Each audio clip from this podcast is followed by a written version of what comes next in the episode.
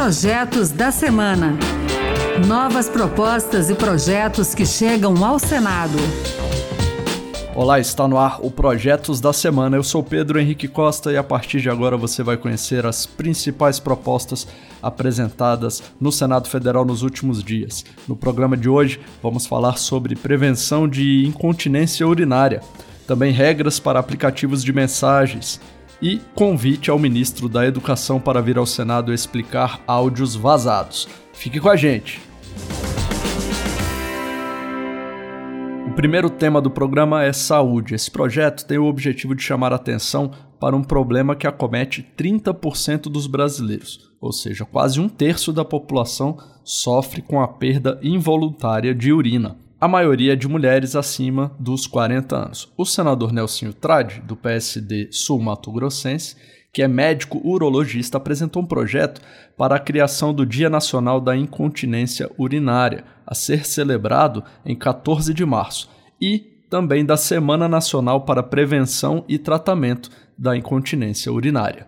Muitos brasileiros não dão a devida atenção aos problemas de saúde mais recorrentes. A incontinência urinária é um deles. Além disso, muitas pessoas se escondem ou evitam a procura de auxílio médico por vergonha ou incompreensão desse problema. O mais importante é promover a informação de que há maneiras de prevenir ou tratar o distúrbio. A Comissão de Assuntos Sociais debateu essa proposta nessa semana. A audiência contou com a participação de especialistas e também representantes do governo. Os médicos apoiam a conscientização sobre a doença, que pode ser curada.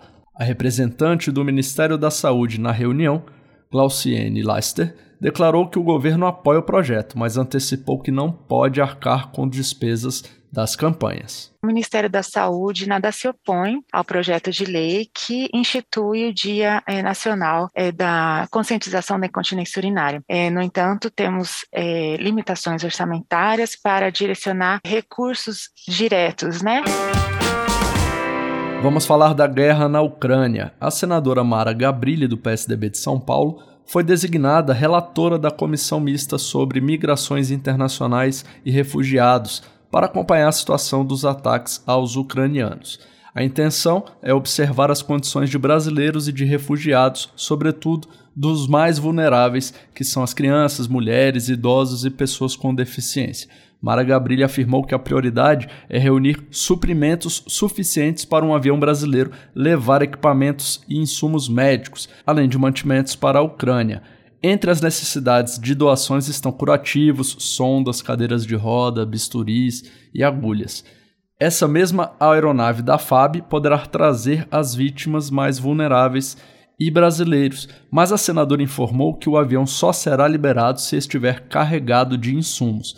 Diante dessa necessidade, Mara Gabrilli apresentou um projeto para atender a um pedido que recebeu dos parceiros doadores.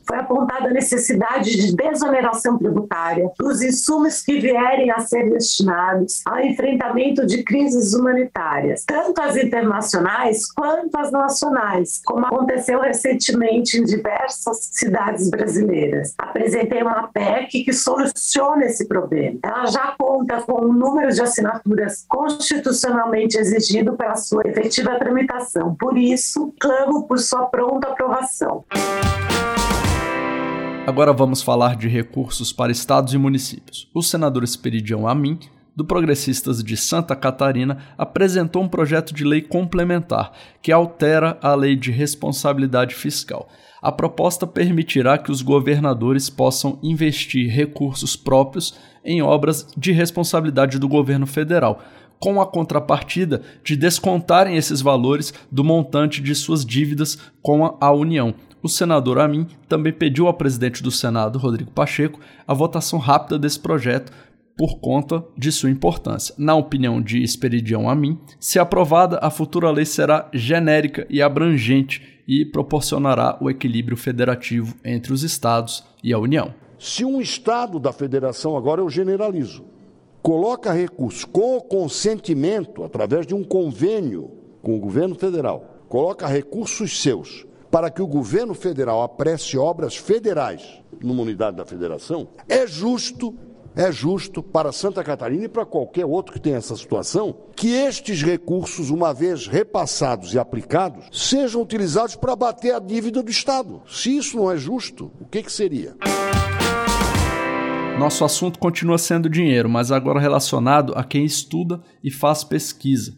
A ideia principal desse projeto é que todos os períodos de emprego, trabalho, estudo ou ocupação realizados por bolsistas e pesquisadores sejam computados nos sistemas previdenciário e trabalhista. A autora do projeto, senadora Elisiane Gama, do Cidadania do Maranhão, ressaltou que essa ideia veio da sociedade. Pelo portal E-Cidadania, o Senado Federal recebeu pelo menos cinco propostas para consulta pública para permitir que os pesquisadores e bolsistas das entidades federais de ensino possam se valer desse tempo para o cálculo de aposentadoria.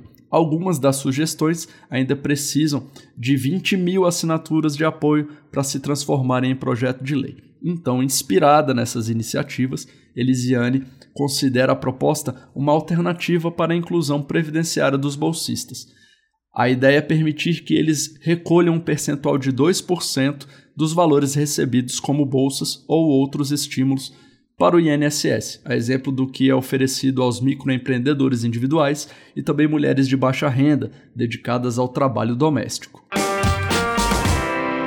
Esse projeto agora tem a ver com o trabalho. A proposta permite que menores de idade possam trabalhar no período noturno, isso entre as 10 da noite e as 5 horas da manhã do dia seguinte, desde que estejam na condição de aprendiz. Segundo a autora, senadora Rosa de Freitas, do MDB do Espírito Santo, trata-se de maximizar o aproveitamento do Instituto da Aprendizagem e das estruturas do Sistema S, dando aos jovens a possibilidade de estudarem de dia e trabalharem à noite. Rosi de Freitas lembra que a reforma trabalhista trouxe algumas novidades, como o trabalho intermitente, que ajudou a enfrentar a crise da pandemia, mas que outras regras, como esta que ela está propondo, podem ser bem-vindas para estimular o trabalho e a renda.